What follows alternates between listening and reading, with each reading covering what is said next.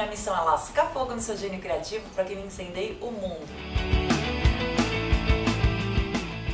Bem-vindo! Sexta-feira, tá, devia estar tá todo mundo na balada. Mas não, nós estamos aqui porque nós somos nerds e nós amamos livros. Fazendo a resenha do livro dessa sexta-feira, do segundo episódio da hashtag Biblioteca do Gênio Criativo.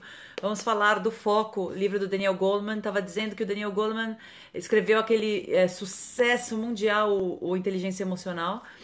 E esse livro aqui dele é de 2013. E também está fazendo um super sucesso. Já faz um ano que o pessoal está falando bastante desse livro e ele realmente é muito bom. Vocês podem perceber aqui, fiz várias anotações, vários lapisinhos felizes é, para falar aqui com vocês, tá?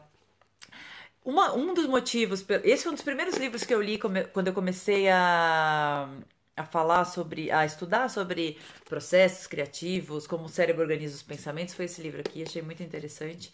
É, e uma das, ele, ele, abre o livro, assim, logo no, no, primeiro capítulo, falando uma frase muito interessante, que assim, que a atenção é tipo um músculo. Se você não usa o seu músculo da atenção, o músculo atrofia, claro. E se você pratica o músculo da atenção, ele fica mais forte e expande. Então essa coisa de que, ah, eu não tenho foco, eu não sou uma pessoa focada, é balela. Todo mundo, assim como eu brinco que todo mundo é criativo, todo mundo pode sim exercitar o músculo da atenção e do foco. Então, isso já é um sight of relief de todo mundo aí. Outra coisa que ele diz também logo no começo, que ele já começa explicando, é o seguinte: é, três tipos de foco, ele diz, basicamente existem a serem desenvolvidos na vida, que é o foco interno, ou seja, aquele que coloca a gente em sintonia com as nossas intu é, intuições pessoais e os nossos valores, o foco no outro, ele, ele tem um capítulo muito grande sobre empatia também, que o foco no outro nos conecta com as pessoas ao nosso redor, as pessoas da nossa vida. E o foco externo, ou seja, que é aquele que nos ajuda a navegar e interagir com o mundo ao nosso redor, né? Então, assim, o modo como a gente aplica o foco na nossa vida é, determina o que a gente vê. Ou seja, como diz o Yoda em Star Wars, o seu foco é a sua realidade. Então, assim, o que, que você está vendo na sua vida? Se você acha que você é, atingiu um platô, que nada de interessante acontece, que tá tudo na a mesmice tomou conta geral, talvez você esteja olhando para as mesmas coisas, ou talvez você esteja, esteja focando a sua atenção nas coisas erradas. É, é muito legal isso, é uma coisa meio de materializar os desejos, né? Quase, é, num, num, uma coisa empírica, assim, mas tem um isso que é bacana, tem uma explicação neural, né? Tem uma explicação de que a gente é aquilo que a gente enxerga. Então, assim, o Goleman diz nesse livro que as pessoas que estão focadas, elas costumam desenvolver, focadas assim na sua vida, na, nesses três tipos de foco: seu foco interno, com a sua intuição, foco no outro, é, observando e prestando atenção nas outras pessoas, e o foco externo ao mundo ao redor. As pessoas que estão com esse foco bem trabalhado, elas costumam ter um bom trabalho, elas costumam se envolver naquilo que elas acreditam que tem uma importância para elas. Então, que é esse foco, ele é dessa, de uma pessoa assim conectada com o mundo ao seu redor e conectada com o mundo interior, ele é direcionado para as paixões. E esse foco deixa as pessoas mais felizes. Já se você vive aí, sonhando acordado, sentindo que o dia precisa ter mais horas, porque você não dá conta de fazer tudo, ou você desperdiça horas preciosas do seu dia navegando pela internet. Não que a internet seja uma coisa ruim, pelo contrário, pode ser uma coisa maravilhosa. Mas se você gasta muito tempo em redes sociais, curtindo fotos, lendo mil notícias, uma nada a ver com a outra, totalmente disperso pela internet, você vive num estado constante de dispersão de atenção. E é isso que traz motivação, é, que traz a desculpa, desmotivação na vida das pessoas. Aquela sensação de que parece que nada acontece, tá tudo um marasmo, é, nada de novo surge, né?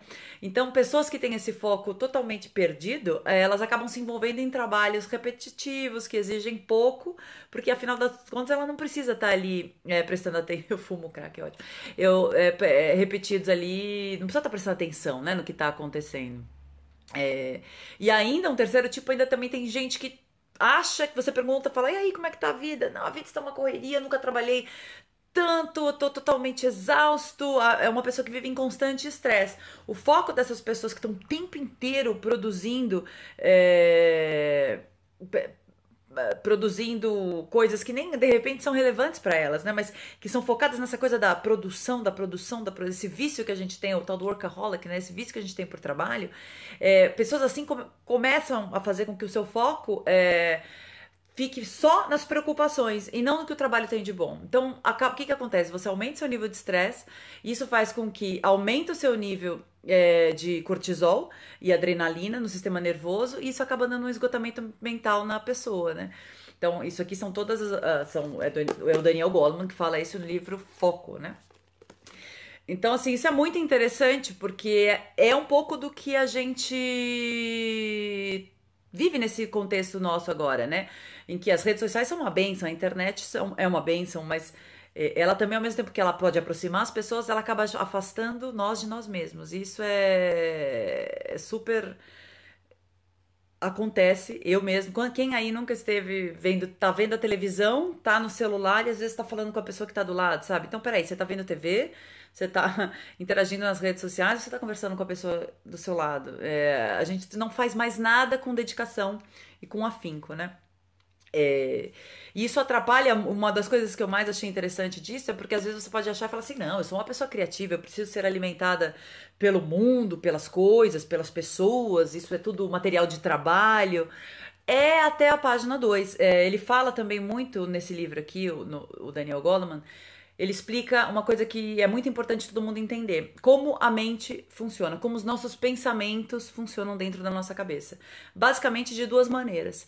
Tem o que é chamado de pensamento é, descendente, o pensamento que desce, que ele vem de fora para dentro do cérebro. E ele é captado aqui pelo nosso neocórtex, aqui na frente, né? Então, assim, ele é um, ele é um pensamento de foco, de atenção. É o, é o pensamento onde você. É verdade, ele é um autor maravilhoso. Você sabe que ele já ele fez inteligência emocional, né? Então, esse pensamento descendente que desce para sua cabeça de fora para como se fosse seu cérebro fosse uma anteninha. É onde você aprende, onde você interage com as pessoas, é onde você comunica, onde você planeja as suas estratégias do, do dia a dia, as suas tarefas. É o, como se fosse o, o seu consciente, vai, o, o, cérebro que está em alerta, prestando atenção e absorvendo o mundo ao seu redor. E existe o pensamento uhum. ascendente, que ascende, ou seja, ele vem de baixo para cima. Ele vem lá do miolo do seu cérebro, o que os neurologistas chamam de cérebro reptiliano, né, que é o cérebro mais prima, primário que todos nós temos. E ele surge como impulso, como insight, como hábito. Sabe aquelas coisas que você faz sem pensar nem direito, como você faz, tipo, ir trabalhar. Você vai entra todo dia no seu carro e vai trabalhar. E muitas vezes você nem presta atenção no caminho, porque você já faz aquilo tantas vezes que o seu cérebro, o nosso cérebro é um cara muito esperto e muito eficiente, né? Então ele automatiza muito, muitos processos. É o seu cérebro reptiliano que faz isso. É o seu pensamento ascendente. Então, assim, é, a questão aqui, e aí é que vem o truque, a brincadeira, pensamento descendente, ou seja, todo o aprendizado, toda a sua leitura, todas as horas navegadas na internet, todas as faculdades que você fez, todos os cursos que você teve, todas as conversas que você tem com as pessoas, tudo aquilo que a gente é, alimenta de conhecimento, de arte, é, a nossa cabeça, que é de fora para dentro, é descendente, ele não, o insight criativo não funciona ao mesmo tempo. Então, o que, que acontece? A gente vê muito isso. Gente em véspera de vestibular, fritando os cocos para estudar. É, gente que está pesquisando, às vezes, alguma forma de realizar um trabalho de uma maneira diferente, inovadora, também tem que se alimentar muito, tem que ler muito, fazer muitos cursos. Também, tudo empurra. A gente está empurrando conhecimento para o nosso cérebro. A, o momento eureka, a intuição, o insight da solução, Enquanto você está empurrando o conhecimento, você está bloqueando o, o, o, caminho ascendente do, da, dessa inspiração. Então, assim, não tem como. Você pode morrer de estudar, você pode morrer de ler, você pode morrer de ir para a faculdade, ficar 12 horas por dia na faculdade.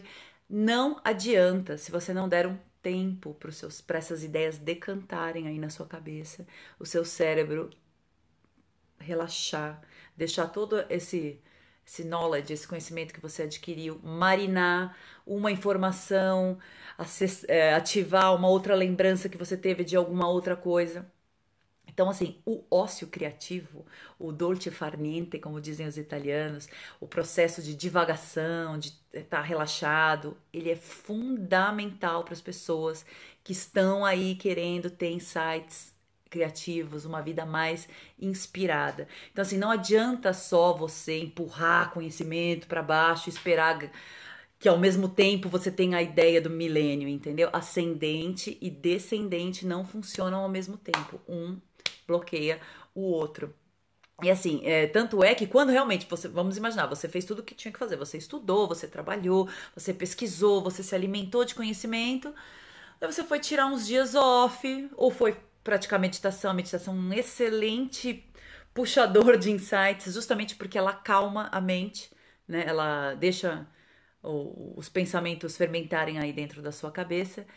Esse insight vai vir, quando você vai, vai, vai desbloquear né, a sua cabeça, esse insight vai subir, vai surgir, e daí quando ele é jogado para o seu neocórtex de novo, Aí sim você consegue lidar com ele de uma forma consciente e planejar, estruturar, transformar esse insight numa outra ideia. Então, assim, é, é sempre um movimento alternado de pensamento descendente e ascendente, conhecimento e inspiração. Sempre tem a hora de um e a hora do outro. Então, assim, se você tá aí doidão querendo prestar vestibular, é prestar concurso, tem muita gente, eu vejo concurseiros, né, galera que vai atrás de concurso Estuda de domingo de domingo, das 8 da manhã às 8 da noite. Gente, se vocês não pararem para relaxar, nada vai acontecer, não vai vir ideia, vocês não vai chegar a um ponto que vocês não vão estar absorvendo conhecimento nenhum, tá? Então isso é uma das coisas muito legais. Ele explica em detalhes, é claro, até a estrutura do cérebro, como funciona essa ideia do pensamento ascendente e, descendente, né?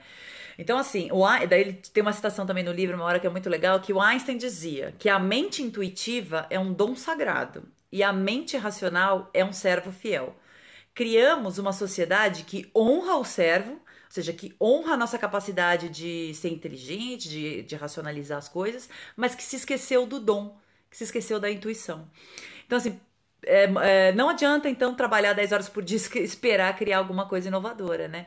Se você for a gente já vem observando que as pessoas já entenderam esse processo. Se você olhar o mercado das startups de tecnologia, eles foram os, acho que foram um dos primeiros a descobrir que incorporar a brincadeira incorporar o dolce far niente, um pouco de ócio é, no dia a dia, no, até no próprio ambiente de trabalho, é uma das melhores coisas para ativar a criatividade nos funcionários.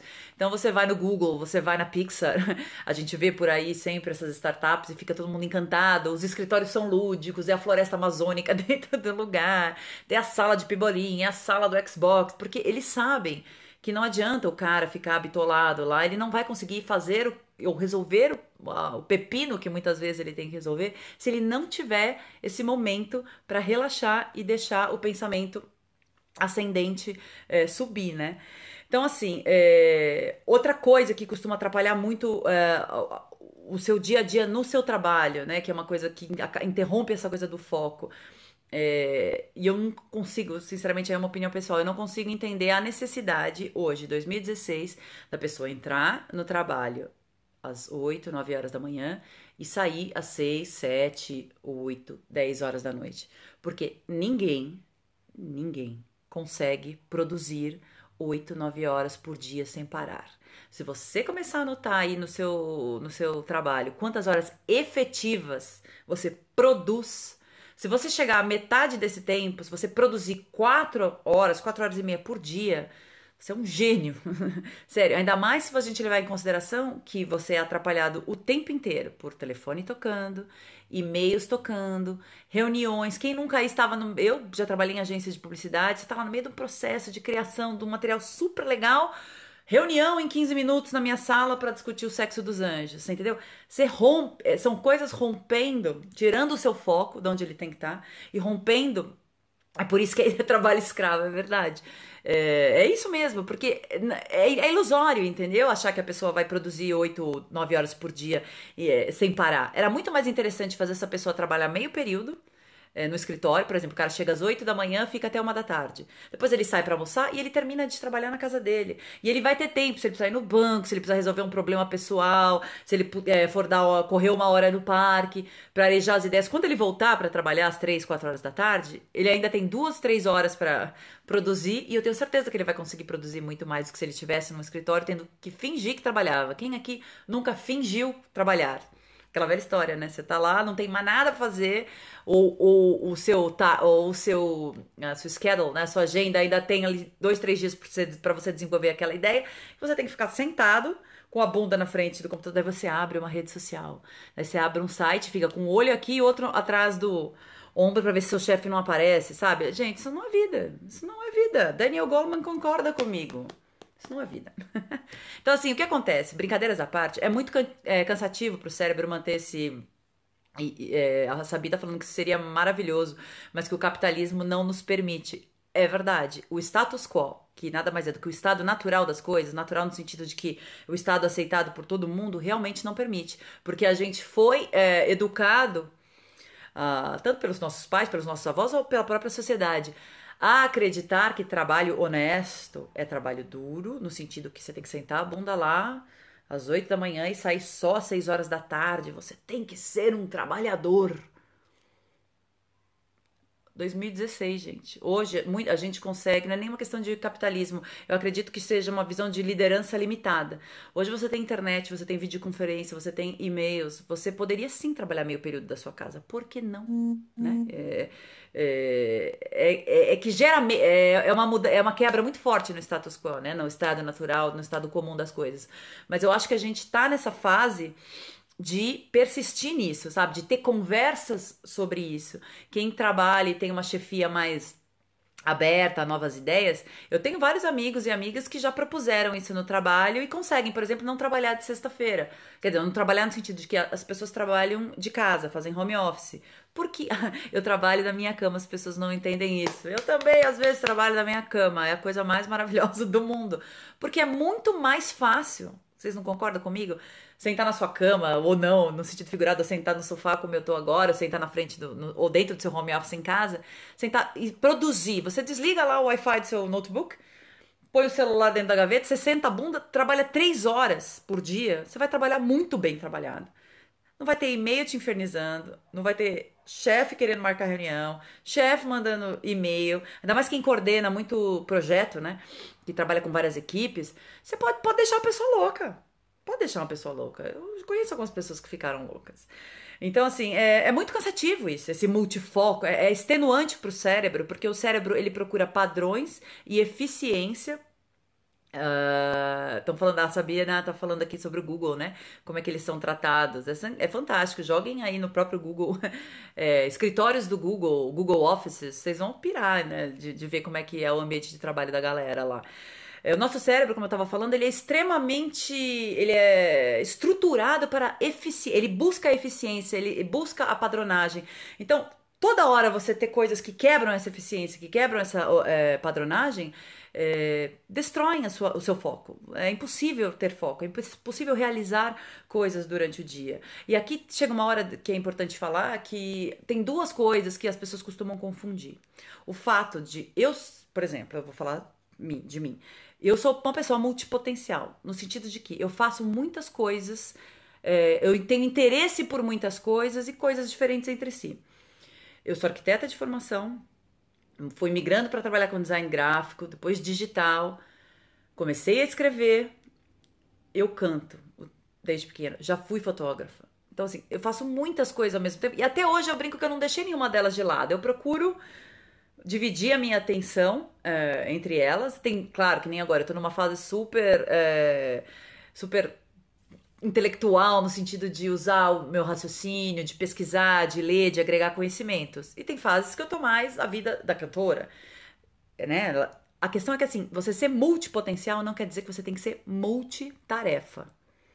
Multitarefa é fazer várias coisas ao mesmo tempo. E o nosso cérebro isso não é uma vantagem. Ah, você vai na entrevista de emprego e o cara manda para você, mas qual é a sua maior qualidade? Daí, daí vem aquelas qualidades. Desculpa, qual é o seu maior defeito? Né? E daí as pessoas vão chegar e falar assim: não, meu defeito é que eu me dedico demais no trabalho, né? Aquele é, elogio, falso elogio, né? Ou que eu, não, eu sou super multitarefa. Isso é um defeito mesmo. Você não está se elogiando falando que você é multitarefa. Porque é impossível prestar atenção em duas coisas ao mesmo tempo. E exigir que duas, três coisas fiquem sejam feitas direito ao mesmo tempo. Não existe. Então não há nada errado de você ser multipotencial. Aliás, eu acredito que seja a mentalidade do futuro.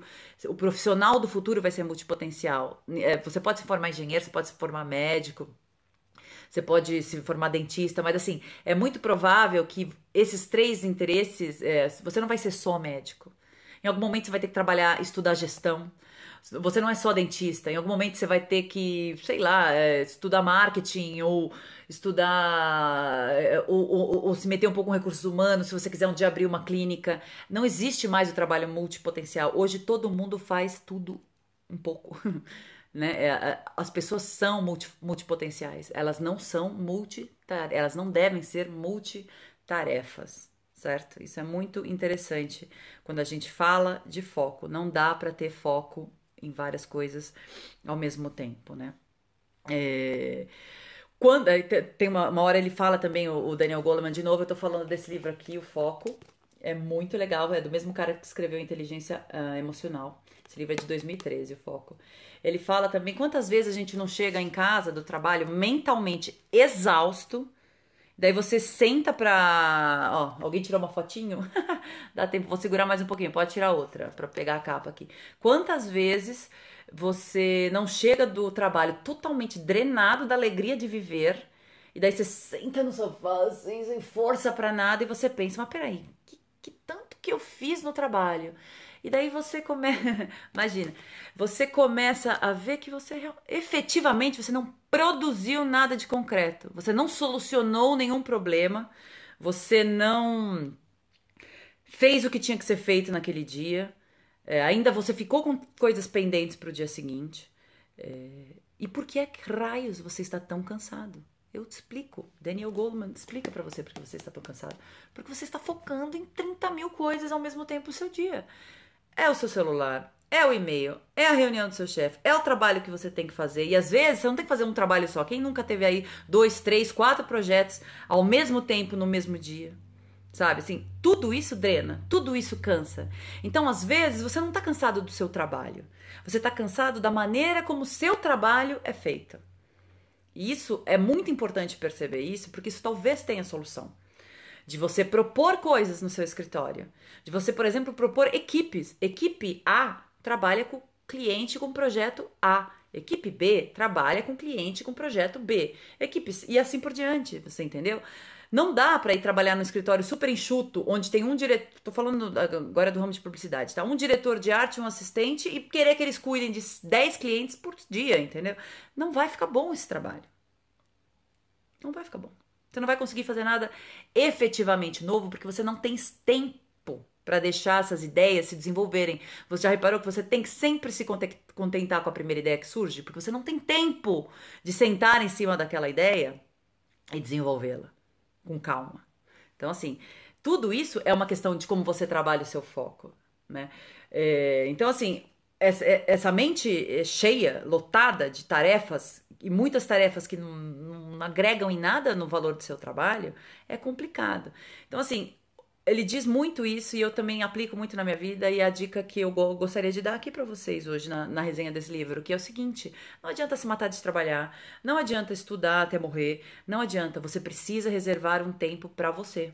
Você precisa reservar um tempo para desconectar, um tempo para não fazer nada. De preferência, todos os dias você ter um, uma hora por dia, que seja meia hora por dia, onde você está totalmente. É, eu estava louca para ler esse livro. Espero que eu tenha plantado a sementinha aí para você comprar e ler, porque ele é muito bom.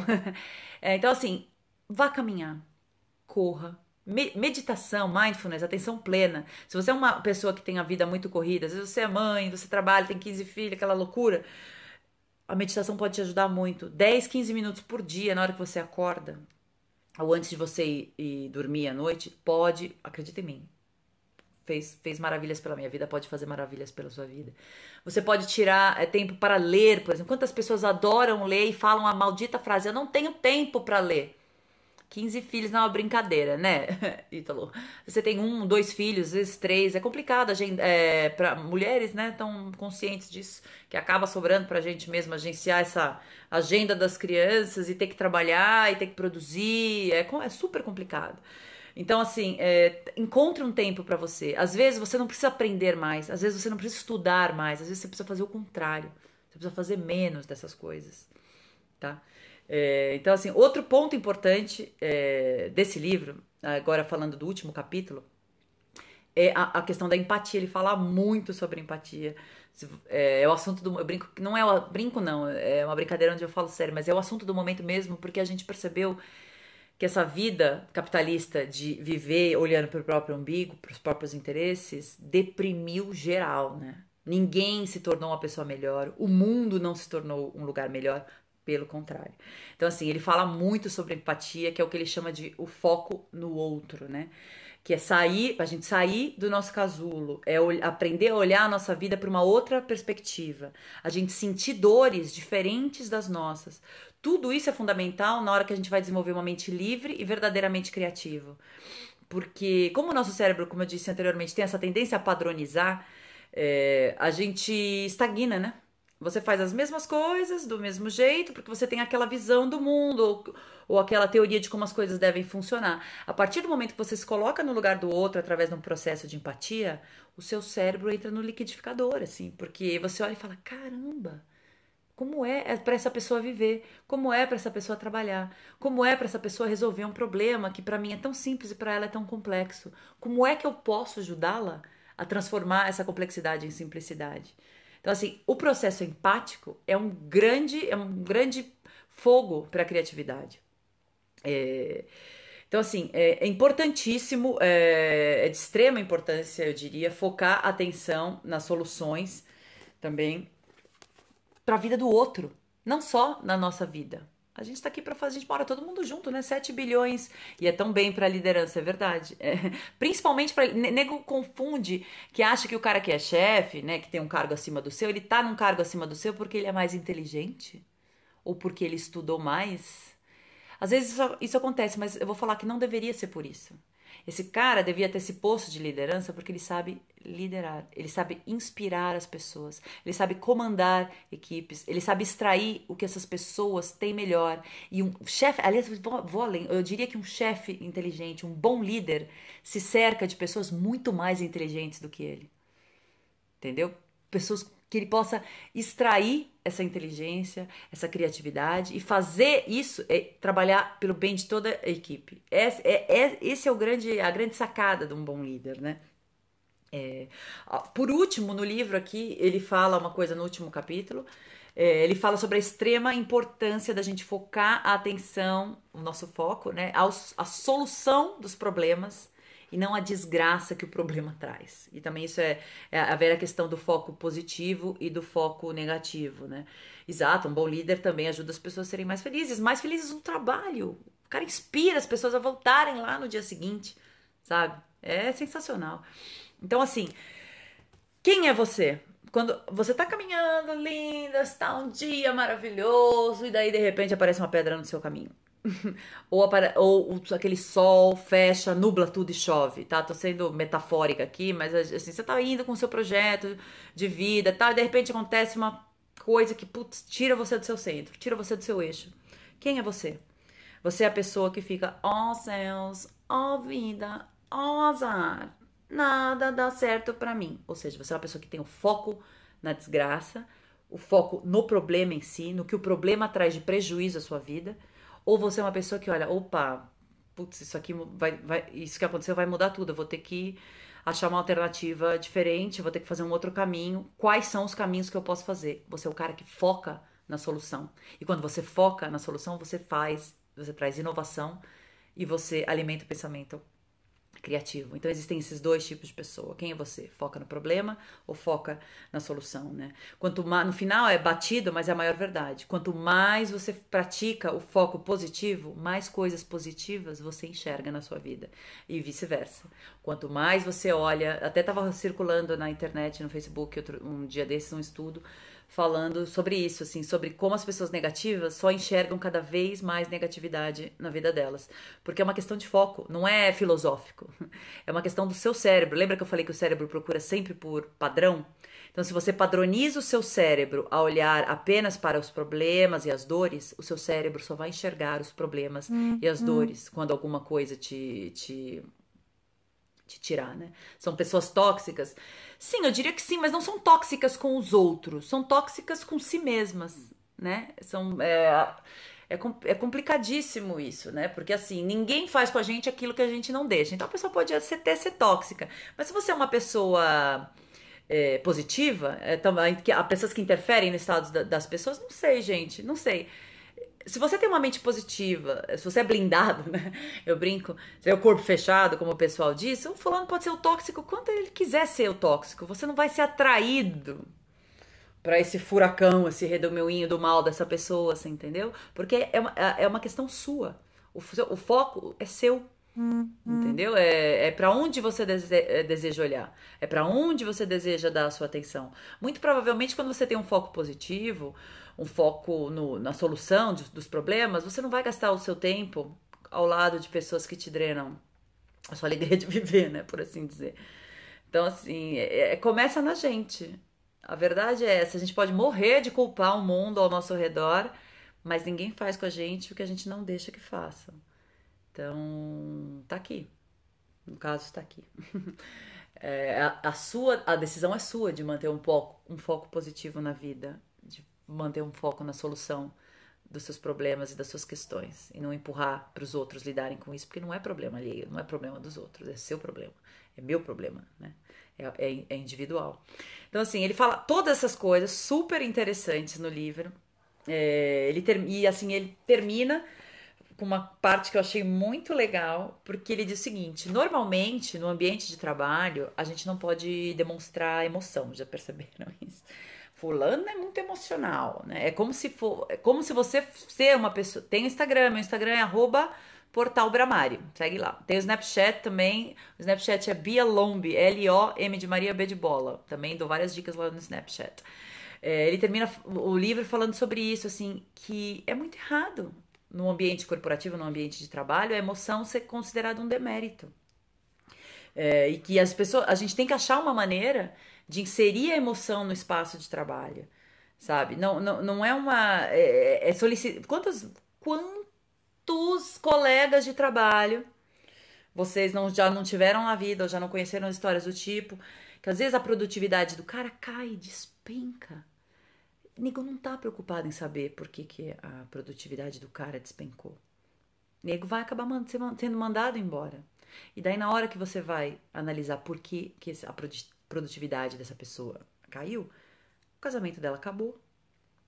Às vezes ela perdeu um filho, sofreu um aborto, perdeu um filho, às vezes ela perdeu um dos pais.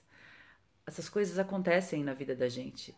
E a pessoa não é ela não, ela não, no ambiente de trabalho ela não consegue sentir segurança para demonstrar emoções. Não são em todos, claro que existem trabalhos que têm recursos humanos maravilhosos e onde é possível ter essa conversa. A pessoa não consegue pedir uma licença de trabalho, adiantar umas férias, sei lá, algo, não se consegue chegar a um consenso para essa pessoa resolver um problema. Ela não é um, ela não virou um mal profissional do dia da noite, ela é a mesma pessoa. Às vezes coisas ruins aconteceram com essa pessoa. Então assim, ele acaba o livro, eu acho lindo isso, porque realmente a gente precisa achar um jeito de embutir emoção no ambiente de trabalho. O que pelo menos que as questões emocionais possam ser trabalhadas dentro do ambiente de trabalho, onde você se sinta livre e seguro para pedir ajuda. Daí você vai ter essa síndrome. O que, que acontece quando o, o, seu ambiente de trabalho não tem esse espaço? Quantas pessoas vocês não conhecem com a síndrome de burnout? Pessoa literalmente se gasta, se queima. Ela não tem, ela não consegue achar ajuda. Quantas pessoas já não sofreram que vocês conhecem com síndrome de burnout? Talvez se elas tivessem dentro do ambiente de trabalho, dentro do escritório, essa liberdade para falar sobre as emoções, isso não aconteceria. Ou arranjos que ela pudesse fazer. Tô, muito, tô me sentindo muito sobrecarregada. É possível eu trabalhar às tardes em home office? É possível eu trabalhar só sextas-feiras ou só segunda no home office? Ia me ajudar muito, ter um pouco mais de tempo, ter um pouco mais de tempo para mim. São discussões que, gente, é 2016, sabe? É... Sabina tá falando aqui, tava pensando hoje sobre foco. Eu falo, ó, transmimento de pensação são coisas que surgem ao mesmo tempo, né? É, ela deveria ter, essa pessoa deveria ter essa liberdade, né? Então, assim, são muitos os temas que o, o, o, o Daniel Goleman trata nesse livro Foco. Para quem está no mercado empresarial ou no mercado da, da criatividade, e, criati todos somos criativos, gente. O engenheiro é criativo, o dentista é criativo, o advogado é criativo, todo mundo é criativo, não é só o artista, é meu mantra, eu vivo repetindo isso. É, o ser humano é criativo, a gente não teria virado Homo sapiens se a gente não fosse criativo, tá? Então, assim, é, transmimento de pensação. É, então, assim, você é criativo aí do outro lado, eu sou criativa aqui do outro. A gente tem que dar um, achar uma maneira de escutar essa criatividade, ou como eu gosto de chamar, o gênio criativo dentro de todo mundo tem um gênio criativo que mora lá dentro. Às vezes ele tá morrendo de sono, às vezes ele tá morrendo de fome, às vezes ele tá morrendo de desmotivado, né? Totalmente mas ele está lá, ele está aí dentro. Lá não, ele está aí dentro de você, né?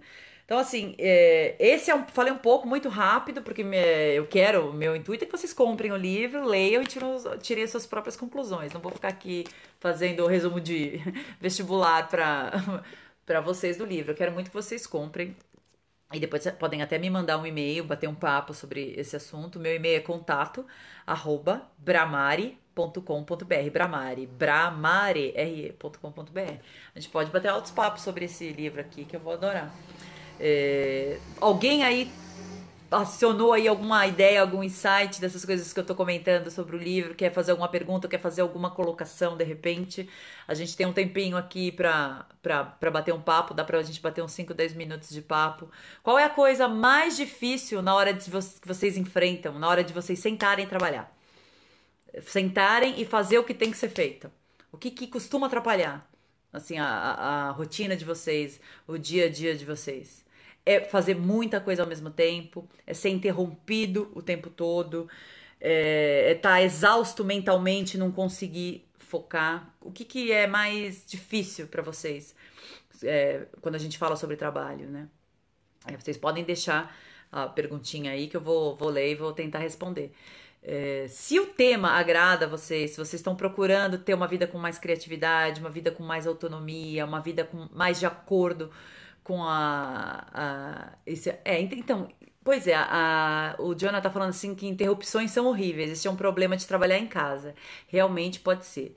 Se você não tá sozinho em casa, se você tá com crianças, se você tem filhos, ou, ou gente entra, ou às vezes você trabalha, mora com seus pais e seus irmãos estão entrando e saindo do quarto o tempo inteiro. Realmente é a mesma coisa do escritório. Sabe o que, que muita gente costuma fazer e costuma ser uma boa? É espaço de coworking, né? Que é aqueles lugares que você vai, aluga uma sala é, para sentar e trabalhar em paz, sem telefone tocar e sem ninguém te interromper. Essa é uma solução boa para quem não consegue ter sossego em casa. Eu consigo super ter sossego em casa, porque sou eu e meu marido, então a gente, cada um tem o seu espaço, é tranquilo. Mas realmente, se você tem, se mora com a família, pode ser, e a família tá o tempo inteiro em casa, pode ser várias tatuagens, né? Verdade. É, pode ser uma coisa bem complicada. Talvez uma ideia boa é ver espaço de coworking ou tirar uma, uma tarde por semana você trabalha numa cafeteria, por exemplo. Né? Então, uh, olha, a Renata tá falando aqui que não tá conseguindo comentar no Periscope. Ah, mas que, que coisa! Ela tá falando que ela tá precisando de um. Ela mandou um. olha esse mundo conectado, né? Ela mandou um inbox no Face. Quem não tem cão, caça com gato, né? Que ela tá falando que ela tá com muitos projetos, que ela tá adorando, mas que ela não tá sabendo focar e encontrar prioridade. É verdade, isso é, é necessário, viu, Ria? Aquilo que eu tava falando. Ter multi, multi-interesses, multipotencialidades na sua vida é maravilhoso. Mas se sobrecarregar, sentir que você tem a obrigação de fazer todas essas coisas ao mesmo tempo, desgasta muito mesmo. É, desfalca, né? O cérebro aí dá, dá, dá, dá, ruim na cabeça. Talvez uma solução boa, Rê, não sei, eu costumei muito tempo fazer assim com as minhas coisas. É ter dia, sabe? Por exemplo, segunda e terça-feira eu cuido desse projeto A. De quarta e quinta-feira eu cuido de, desse projeto B. E de sexta-feira eu só lido com o projeto C. sabe? Você ter dias para você fazer. E daí realmente, tipo, seguir a tabelinha, né? Não, se surgir uma. É o que eu faço. Às vezes eu tô trabalhando, exemplo, ah, hoje é dia de trabalhar no blog, atualizar o blog, escrever ideias pro blog. Legal. Se no meio que eu tô fazendo isso, porque acontece, né? Que você tá lá com a criatividade, gerando conteúdo tal, às vezes surge uma ideia para um outro projeto. O que, que eu costumava fazer antes, anos atrás? Eu largava aquilo que eu tava fazendo e corria pra. Ah, não, peraí, essa ideia eu não posso perder, eu tenho que sentar aqui, tenho que fazer. Então eu ficava cheia de coisas pela metade. Então hoje o que eu faço? Eu tenho um caderninho nem tá aqui, tá em cima do, do, do, Não dá para pegar, tá em cima do home office. Eu tenho um caderno. Então, assim, às vezes você tá trabalhando, surge uma ideia de um outro projeto. O que, que eu faço? Eu paro ali 30 segundos, eu anoto. Projeto, no dia, né? Às vezes, vai, quinta-feira é dia de fazer aquilo. Na quinta-feira eu falo, olha, ideia, tá, tá, tá, tá, tá, tá. Pensar melhor sobre isso. E esqueço aquilo e continuo a fazer o que eu estava, continuo com o meu foco naquilo que eu estava fazendo. Isso, assim, me ajudou demais demais. É, tá falando aqui também a Embedded, falou que ela vai para um lugar quietinho, num horário mais quietinho. É uma ótima ideia. Tem gente, por exemplo, eu sou muito assim, que, que trabalha de madrugada, adora trabalhar de madrugada, porque na madrugada a campainha não toca, vizinho não grita na rua, é um silêncio total. Isso, nem os e-mails chegam, né? Ninguém manda e-mail de madrugada. É maravilhoso, às vezes é uma, é uma solução que você tem aí, você trabalhar de madrugada, se você pode, se você não tem essa obrigatoriedade de acordar cedo no dia seguinte, né? Já fiz, eu tenho um horário super trocado. Pois é, a gente não consegue, né, Diana? Por que será? Eu acho que tem um padrão aí. Ele tá falando que são coisas simples, mas que a gente não consegue administrar. Eu tava fazendo um curso com um cara maravilhoso, que é o Brandon Bouchard. Ele é um empreendedor americano, ele dá muitos cursos de motivação, de empreendedorismo criativo, de busca de propósito, e ele fala uma frase que é maravilhosa: o senso comum não é a prática comum. Então, assim, são coisas simples que todo mundo sabe? É, mas não é a prática comum. As pessoas não põem aquilo em atividade, né? Eu não sei porquê, aí tem uma coisa de medo, de receio, mas o senso comum não é a prática comum. Então não interessa só a gente saber o que tem que ser feito, a gente tem que fazer o que tem que ser feito. Então eu tava falando que eu sou uma pessoa que tem horário trocado, assim, pra, mediante ao que é considerado normal. Eu acordo 10 e meia, 11 horas, às vezes meio-dia, e eu vou dormir duas, três, quatro horas da manhã. Porque eu gosto de produzir à noite e de madrugada. Ah, entrou Dona Mulher Vitrola. Você é a Rê, que ilustrou meu livro maravilhoso. Criatividade empática. Vou falar mais sobre ele daqui a pouquinho. Vocês estão muito elogiativos, estou gostando, viu? Muito obrigada pela, pela, pela gentileza de vocês. É, uhum. Mas é isso, né? Então, assim, perguntem-se o que é senso prático e o que, que é senso. o que é prática. O que é, desculpa, senso comum e o que, que é prática comum. Assim, coloquem, não são coisas é, diferentes e difíceis, desculpa, para você conseguir colocar no seu dia a dia ou propor no seu ambiente de trabalho. Se você está achando difícil manter o foco, eu espero, eu gostaria muito que as pessoas é, trabalhassem, tivessem um trabalho onde elas tivessem a liberdade para ter esse tipo de conversa, porque é bom para o trabalho, é bom para os projetos que vocês estão lidando aí, é bom, é bom para a empresa. Funcionário feliz, funcionário produzindo, é bom para todo mundo. Essa é a mentalidade dos anos 2010, desde 2010, 2015, né, 2010, agora 2016 que a gente está, nesses últimos 5, 6 ai, anos, a gente vem se encaminhando para ter esse tipo de liberdade no, no trabalho, né? Então fica assim, fica a minha dica de leitura, né? E fica a minha sugestão para que vocês coloquem esses assuntos em pauta nos escritórios de vocês. É, não como uma reclamação, é, mas uma conversa honesta mesmo, num bate-papo legal. A, a embedded, a embed, embedded, embed, tá me falando para eu explicar como é a minha rotina aqui na, nesse Periscope. É, no momento, eu, tô, eu falei, eu faço muitas coisas ao mesmo tempo. A minha carreira musical, a minha, eu, eu tô fazendo muitas, muito poucas coisas, porque eu tô muito mais focada em escrever e pesquisar sobre criatividade. Não é de hoje isso, tá? Já faz uns dois anos mais ou menos que eu tô nessa, nessa pesquisa ferrenha, estudando bastante. O primeiro fruto disso é um livro que a mulher vitrola que estava aqui pouco tempo falando, ela ilustrou esse livro. É o meu livro, ele chama Criatividade Empática. Como a curiosidade, criatividade e empatia podem transformar a sua vida e fazer você descobrir seu propósito nesse planeta. É... Ele está em campanha no Kikante, esse livro. de arrecadação. É, já estamos indo em duas semanas só de campanha, já estamos batendo quase 40% da meta, né, Rê? Entrem lá, é kikante.com.br barra criatividade empática. As minhas transmissões, onde eu faço as resenhas do, do livro, acontecem às sextas-feiras, às 9 horas da noite, tá? Eu tenho horário fixo, que é para todo mundo manter aí na agenda e saber sempre quando encontrar. Mas caso vocês venham a perder uma das transmissões, eu arquivo também todos esses periscopes dentro aqui do meu perfil no Periscope, então você pode assistir depois, se porventura é, você não conseguir estar tá online às 9 horas da noite de sexta-feira. Então, assim, tem esse livro. Então, a minha rotina é muito assim. Até uns meses, até o ano passado, eu acordava às 10 e meia, 11 horas da manhã, como eu disse, tomava meu café da manhã, daí eu sentava para escrever. Então eu tinha uma, uma meta de escrever de duas a três mil palavras por dia, né? E eu só levantava quando eu tivesse escrito essas duas mil ou três mil palavras por dia. Daí quando eu tivesse atingido, tivesse satisfeita, eu parava, daí eu ia almoçar. Normalmente isso ia acontecer lá para umas três horas da tarde. Eu almoçava, daí eu dava um relax, porque, né, sou filha de Deus, então ou eu ia meditar, ou eu ia ler um livro, porque eu tava nesse processo de escrever, eu tava pesquisando muitas coisas também, né? Então eu tinha minhas leituras do dia para fazer. Ou ia fazer yoga, que é uma coisa também que eu faço três vezes por semana. Então, assim, cada dia eu fazia uma coisa. Ou eu meditava, eu fazia yoga, eu, eu um livro. E daí, lá pras 5 horas da tarde, eu retomava meu outro, meus outros trabalhos, que eu tenho um escritório de design, eu tenho um estúdio de design. Então, eu faço site, faço identidade corporativa. Daí, eu ia trabalhar das 5 até umas sete, sete e meia. Daí depois eu parava, fechava a lujinha, tomar banho, é, vou, vou jantar, às vezes ia sair ou não, daí eu sentava para ver televisão às oito e meia e ficava. E daí, de repente, tinha... Eu, eu tô feliz, Sabrina. Faz, é, faz muitos anos que eu tenho essa rotina, né? Que é, às vezes as pessoas olham e falam, ah, é ausência de rotina. Nem é, porque as coisas funcionam de um jeito. É, eu trabalhei muito tempo em escritório, tanto de arquitetura quanto de publicidade. Faz uns 5, 6 anos que eu consegui me livrar disso. E eu sou muito feliz dizendo que eu costumo trabalhar umas 4 horas por dia no máximo. Porque, não, como eu disse, não, ninguém tem foco para fazer mais do que isso. Entendeu?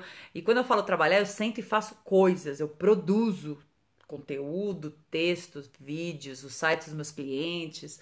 É, eu faço as coisas, de verdade. Eu termino meu dia falando: caramba, hoje eu fiz coisas. Entendeu? Eu não, não fico mentalmente exausta porque eu fiquei tentando equilibrar, né? Equilibrista 15 mil pratos e não consegui comer uma refeição, entendeu?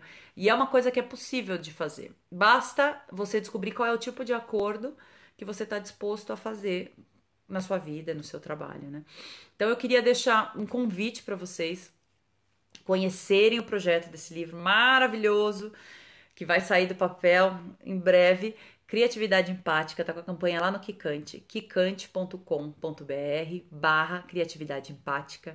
Entrem lá, conheçam o projeto, ajudem a divulgar o projeto se vocês gostarem. Se você quiser uma cópia do livro para você, é só fazer essa contribuição. Tem kits para todos os bolsinhos, é, para quem tem pouco para contribuir, para quem gostou da ideia e quer ajudar mais. É, também eu estou em fase de. Eu estava escrevendo ano passado, né, nessa parte da manhã. De uns meses para cá, eu estou terminando já de fazer o meu curso novo online. Eu tenho uma oficina que ela é 100% online, 100% gratuita, de graça, que chama Oficina Incendeie Seu Gênio Criativo. É, o site é incendeie-seu-gênio-criativo.com.br. Se você acessar esse site, você vai lá, se inscreva lá, tem um formulário para você se cadastrar na oficina. É totalmente de graça a oficina. É uma oficina muito legal, são vários vídeos, podcasts, caderno de exercícios, é, cheio de dicas e truques para você colocar é, a sua criatividade, o seu gênio criativo. Como eu disse, todo mundo tem um gênio criativo, gente. Não se iludam. Você aí do outro lado é criativo. Eu sou criativo, sua vizinha criativa. Até aquela pessoa mais chata que você conhece, se ela se dedicar, ela tem um gênio criativo. Então, assim, Entrem lá, incendeiseugêniocreativo.com.br. Tem um videozinho para vocês assistirem e vocês podem se inscrever com o e-mail na oficina. A ideia agora, eu tô final, como eu disse, eu tô nesse projeto, nesse processo de finalizar esse conteúdo. Ele vai estar no ar em julho, começo de julho, provavelmente. Então, daqui um pouco mais de um mês. Mas enquanto isso, eu vou mandando vários e-mails com vários vídeos bacanas, é, várias dicas para vocês, vários links interessantes para vocês já irem alimentando o gênio aí. E fica também um convite para vocês conhecerem o meu canal novo do YouTube, que é, se você procurar lá no, no, no YouTube, coloque lá, Incendei seu gênio criativo, você vai encontrar o meu canal no YouTube e vai assinar, porque eu sei que você vai assinar. Ah, toda segunda e quinta-feira, às 11 da manhã, ou seja, duas vezes por semana, eu, subo, eu subo conteúdo novo lá. São vídeos super legaisinhos, assim, porque são curtos, de 5 a 10 minutos no máximo, onde eu dou várias dicas de produtividade, criatividade, como escapar da procrastinação, como ser mais feliz, é, como ir dando de comer aí aos poucos pro seu gênio criativo. São vídeos que vão te preparar. Eba, Jonah, bem-vindo à oficina. Espero que todo mundo que esteja assistindo aqui se inscreva lá hoje. É, são vídeos que vão te ajudar a te preparar, vão, vão você vai fazer aquele exercício que o Goleman chama de, de pensamento descendente, de fora para dentro. É, você vai ser alimentado por ideias interessantes para você poder fazer a oficina. Tá? Então, assim, procurem aí na internet Incendei Seu Gênio Criativo, aqui no Periscope, no YouTube, o site. Se inscrevam, assistam os vídeos, deixem lá o seu feedback e lembrem-se que toda sexta-feira estou aqui às nove da noite fazendo resenha e batendo um papo sobre algum livro na, nesses episódios da Biblioteca do Gênio Criativo que eu tenha gostado muito, que eu acho muito interessante vocês lerem aí, se envolverem com essas temáticas, tá bom? Muito obrigada, gente, para todo mundo que acompanhou o Periscope. Assim como eu fiz o primeiro, ele vai ficar arquivado aqui no Periscope, você pode rever, você pode é, sugerir. Eu sei que acho que tem uma maneira aqui no Periscope, né, de sugerir essa essa transmissão para algum amigo. Vamos espalhar essa. Eu também adorei, gente, muito bom. É, vamos espalhar essa ideia por aí, vamos começar a alimentar, dar de comer aos nossos gênios criativos, porque juntos somos muito mais criativos, tenho certeza absoluta disso, tá bom? E semana que vem, se der, eu subo até no YouTube, no canal YouTube. Imagina, obrigada a vocês, gente, ó. Beijo, espero vocês nos meus canais, nos meus sites, nas minhas oficinas. Valeu, tchau, tchau.